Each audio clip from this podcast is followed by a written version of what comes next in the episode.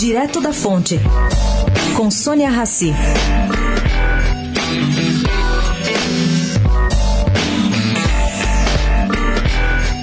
Governo Bolsonaro está tendo cuidado de consultar a comissão de ética para efetivar a nomeação de Gustavo Franco para a presidência do Conselho do BNDES e de Luiz Fernando Figueiredo para o mesmo cargo no Banco do Brasil. Bom, pelo que eu apurei, essa cautela é necessária. Está sendo considerada a nova lei das estatais, que rege normas do que seria, por exemplo, conflito de interesses. Franco é sócio da Rio Bravo Investimentos e Luiz Fernando Figueiredo da Mauá Invest.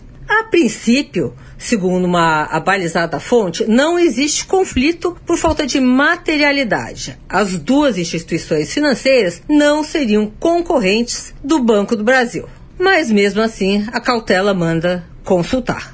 Sônia Raci, direto da fonte para a Rádio Eldorado.